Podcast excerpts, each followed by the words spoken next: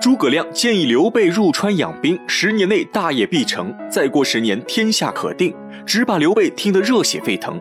光说还不够，诸葛亮又拿出一份西川十二郡的地图，说自己出去游玩时早已将西川形势尽握掌中。刘备一听，当场跪倒在地，热泪盈眶，恳求诸葛亮出山帮助自己，发誓一生都会奉诸葛亮为师。诸葛亮见刘备情真意切，决定跟随刘备。至此，刘备终于三顾茅庐，重获军师，历史也发生巨变，隆中对成为千古经典，三分天下的格局也正式开始。水镜先生却一语道破天机：诸葛亮虽然寻得明主，但不得其时，连叹可惜可惜。另一边，孙策去林间打猎，不小心与侍卫走散，遭到贼兵埋伏。一番争斗过后，孙策虽然杀死刺客，但自己也被一枪撂倒。此时，孙权已经长大，刚刚年满十八岁，正在听张昭讲课。侍卫慌忙报来孙策重伤的消息，孙权却异常淡定。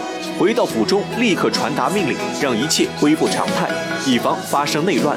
孙策本已重伤将死，神志不清，看到孙权来了后，突然回光返照，把江东兵符传给孙权，嘱咐他内事不决问张昭，外事不决问周瑜。交代完孙权后，孙策又传来大乔，看着年轻貌美的妻子，孙策万分悲痛，嘱咐大乔好好照顾孩子，以后要以江东大业为重。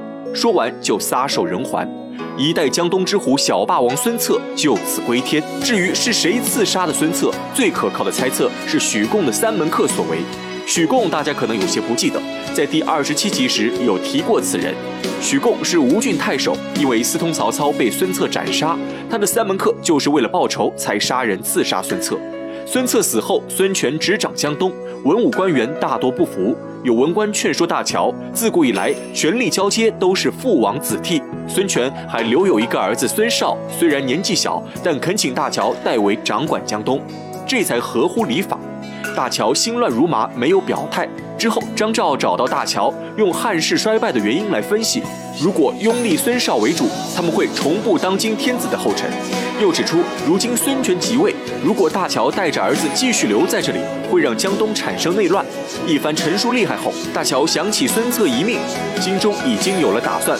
上将军周瑜正在带兵打仗，接到孙策去世的消息后，急忙回城奔丧。一见到孙策灵位，周瑜当场泪如泉涌，想起二人昔日交情，痛不欲生。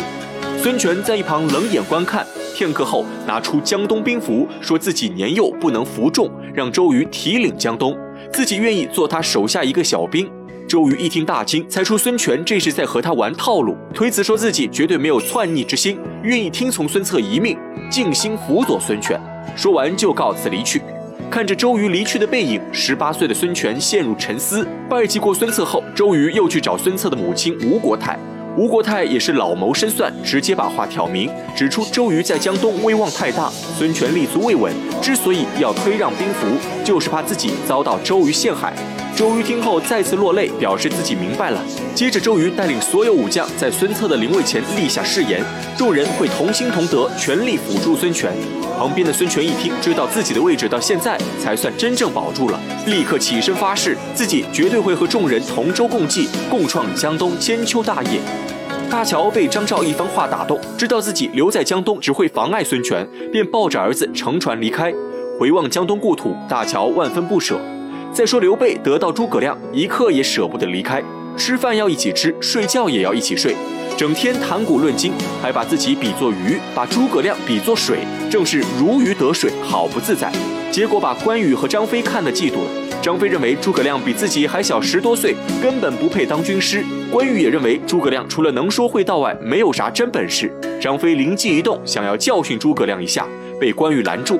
关羽表示，等大战来时，就能看到诸葛亮怎么出洋相了。张飞表示同意，二人便等着看诸葛亮的笑话。